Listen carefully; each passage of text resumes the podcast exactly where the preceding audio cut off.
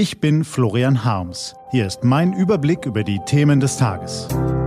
T-Online Tagesanbruch. Was heute wichtig ist.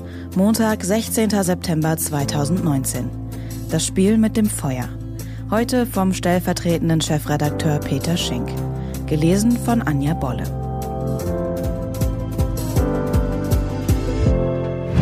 Was war?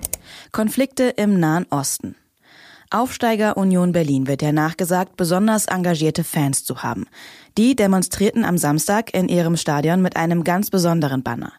Kein Stadionverbot fürs Geschlecht. Fan sein ist ein Menschenrecht.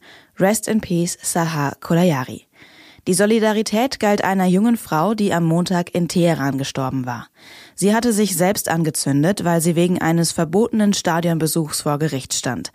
Denn im Iran ist Frauen seit der Revolution im Jahr 1979 der Besuch von Männerfußballspielen verboten. Seit ihrem Tod wird im Iran wieder über dieses Verbot diskutiert. Vor allem junge Iraner werfen der Regierung vor, schuld am Tod der 29-Jährigen zu sein. Und dann ist da noch die große Weltpolitik. In Saudi-Arabien brennt seit Samstag die größte Ölraffinerie des Landes. Mehr als die Hälfte der Ölproduktion ist lahmgelegt. Wenn heute die Börsen öffnen, erwarten Experten einen deutlichen Anstieg des Ölpreises um 5 bis 10 Dollar pro Barrel. Die Houthi-Rebellen im Jemen verkünden stolz, sie hätten den Anschlag mit Hilfe von zehn Drohnen ausgeführt. Ob der Militärschlag tatsächlich aus dem Jemen ausgeführt wurde, ist unklar. Laut US-Regierung gebe es Hinweise, dass die Geschosse aus west-nordwestlicher Richtung, also aus Richtung Iran, gekommen seien. So oder so, da spielt jemand nicht nur sprichwörtlich mit dem Feuer. Und die US-Regierung macht deutlich, wen sie verantwortlich macht. US-Außenminister Mike Pompeo schrieb auf Twitter, trotz aller Forderungen nach Deeskalation habe Iran einen beispiellosen Angriff auf die weltweite Energieversorgung ausgeführt. Wiederholte Angriffe auf Schiffe in der Straße von Hormuz, der Abschuss einer US-Drohne, Verstöße gegen das US-Embargo, wiederholte Angriffe auf saudische Ölanlagen. Jetzt der Angriff auf das Herz der saudischen Ölproduktion. Es ist ein Militärschlag mit enormen Auswirkungen. Die USA haben in der Vergangenheit schon weniger Gründe für einen Krieg benötigt. Doch es gibt viele Aber.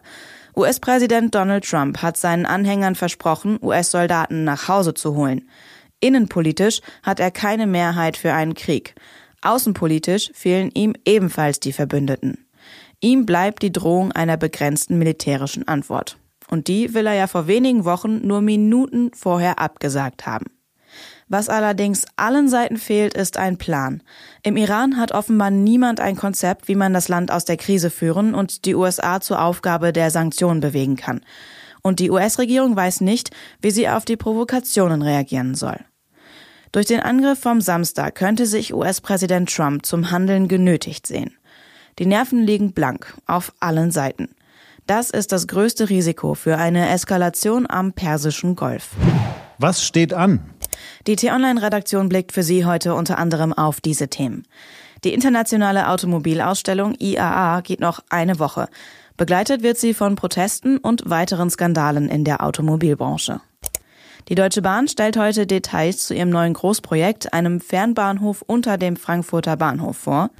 Und der britische Premierminister Johnson trifft sich heute mit EU-Kommissionspräsident Juncker, um nochmal über den Brexit zu reden. Das war der T-Online-Tagesanbruch vom 16. September 2019. Produziert vom Online-Radio- und Podcast-Anbieter Detektor FM. Den Podcast gibt's auch auf Spotify. Einfach nach Tagesanbruch suchen und folgen. Ich wünsche Ihnen einen angenehmen Wochenstart. Ihr Florian Harms.